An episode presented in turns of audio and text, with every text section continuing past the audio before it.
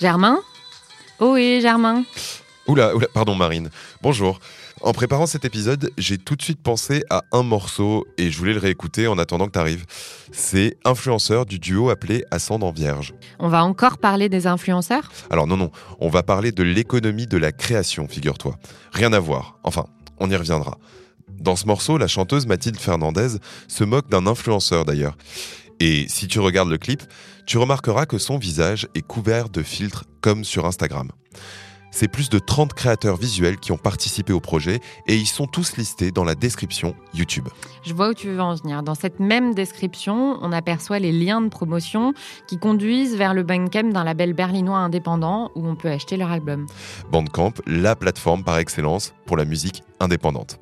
En fait, ils passent par YouTube pour montrer leurs clips, mais ils se font rémunérer directement par leur public via la plateforme. Tu vois Marine, ce titre, c'est pour moi l'annonce de la fin des influenceurs, ceux qui se payent en vendant leur communauté aux annonceurs, et surtout le début d'une nouvelle ère, celle des créateurs.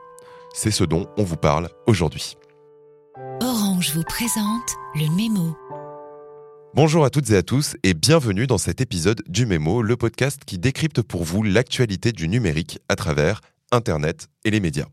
Vous l'aurez donc compris, après avoir consacré deux épisodes aux influenceurs, on a voulu s'intéresser à une autre catégorie d'individus de la société numérique, les créateurs. Et d'ailleurs, on peut lire dans un article publié en juillet dernier dans le New Yorker que l'influenceur serait justement un personnage en voie de disparition dans la commedia dell'arte d'Internet. Et ce serait donc un nouveau personnage, le créateur, qui viendrait le remplacer. Mais qui est-il? Quels sont ces réseaux Avant de parler de réseaux, revenons sur l'origine du terme créateur. C'est une histoire qui commence sur YouTube. Un article publié sur The Atlantic relate qu'en 2011, la plateforme, alors connue pour ses vidéos de chats de mauvaise qualité, se pose une question vitale. Comment attirer des publicitaires? La réponse Eh bien en favorisant les utilisateurs qui ont un grand nombre d'abonnés, qui apprécient leurs vidéos.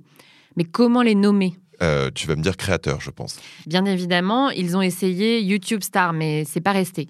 En revanche, l'article relate que le terme créateur, s'il a peu à peu été adopté par de nombreuses plateformes, s'est vite retrouvé démodé au cours des années 2010 au profit de l'influenceur. Mais pourtant, aucune plateforme ne parle d'influenceur. Et si je lis bien l'article du New Yorker que tu citais, j'ai l'impression que l'influenceur est victime de son cliché. Un terme entaché par les selfies retouchés, des légendes insipides, des photos de jets privés mis en scène et des sponsorings cachés. Sans parler des pratiques commerciales plus ou moins douteuses de certains influenceurs. Mais plus intéressant encore, je lis dans un article fleuve du magazine Real Life que le choix sémantique pour le créateur serait stratégique pour les plateformes. Il permet de masquer le caractère mercantile de l'influenceur derrière la notion positive et malléable de créativité. Le premier est intéressé par la création de contenu pour les sponsoriser. Le second préfère dédier son talent à créer du contenu de qualité tourné vers une audience de passionnés. On retrouve derrière ce retour de hype du créateur l'idée originelle des créateurs de contenu de qualité destinés à captiver une audience. Au final, on pourrait retenir la définition donnée par Nicole Quinn, experte d'un fonds d'investissement interviewé par le New Yorker. Tous les influenceurs sont des créateurs, mais tous les créateurs ne sont pas des influenceurs. La Creators Economy engloberait tous ceux qui dégagent des revenus de leur production créative sur Internet, sans oublier les services qui leur sont proposés. Et cette Creators Economy serait en plein boom. Une étude publiée par CB Insights permet de mieux comprendre cette tendance. Les revenus de ces créateurs reposent encore largement sur des contrats avec des marques, mais de plus en plus d'entre eux cherchent des modes alternatifs de financement, notamment à travers la monétisation directe. Plutôt que de dépendre des marques qui achètent sa communauté, le créateur préfère des plateformes ou des modes de financement reposant sur l'abonnement, le don, l'implication de sa communauté finalement. Ce que tu décris, ça me fait un peu penser à Twitch, la fameuse plateforme de streaming, mais aussi à Clubhouse et ses chatrooms audio, ou encore OnlyFans et ses contenus pour adultes réservés aux abonnés payants. On voit bien le changement de stratégie de ces plateformes en comparaison à un Facebook, un Instagram ou Twitter, qui, quoi que vous postiez, ne vous rémunérera pas.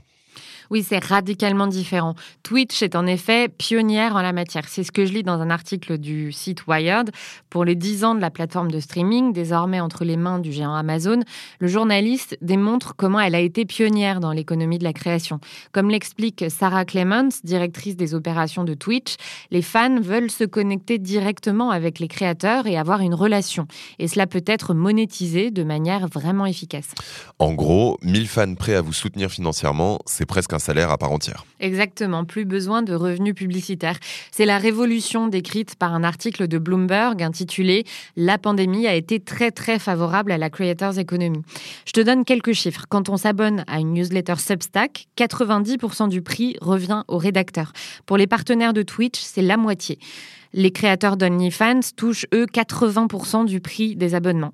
À travers ces outils, journalistes, podcasteurs, travailleurs du sexe, streamers, dessinateurs, etc., ont la possibilité de reproduire les modèles économiques des YouTubers sans avoir besoin d'avoir des centaines de milliers de fans. Au final, que l'on soit sur Facebook, Instagram, YouTube, Twitch, ou tout ça en même temps, l'enjeu c'est de mettre en place un écosystème autour de soi en tant que personne, créatrice de contenu animateur de communauté. Et cet écosystème est en plein boom. Selon CB Insight, le secteur a connu un financement record de 1,3 milliard de dollars pour la seule année 2021. Cela comprend les plateformes, mais aussi tous les outils et services destinés aux créateurs. On le voit bien, c'est dans la relation entre les créateurs et leur public que se joue toute la dynamique de l'économie des créateurs. Mais cette relation est médiée à travers ces outils et ces plateformes. Une médiation génératrice de revenus de part et d'autre, mais aussi d'un rapport de force. Et c'est ce dont on vous parle la semaine prochaine.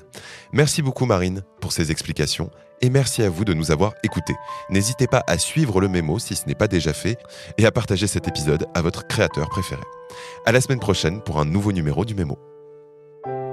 C'était Le Mémo, un podcast orange.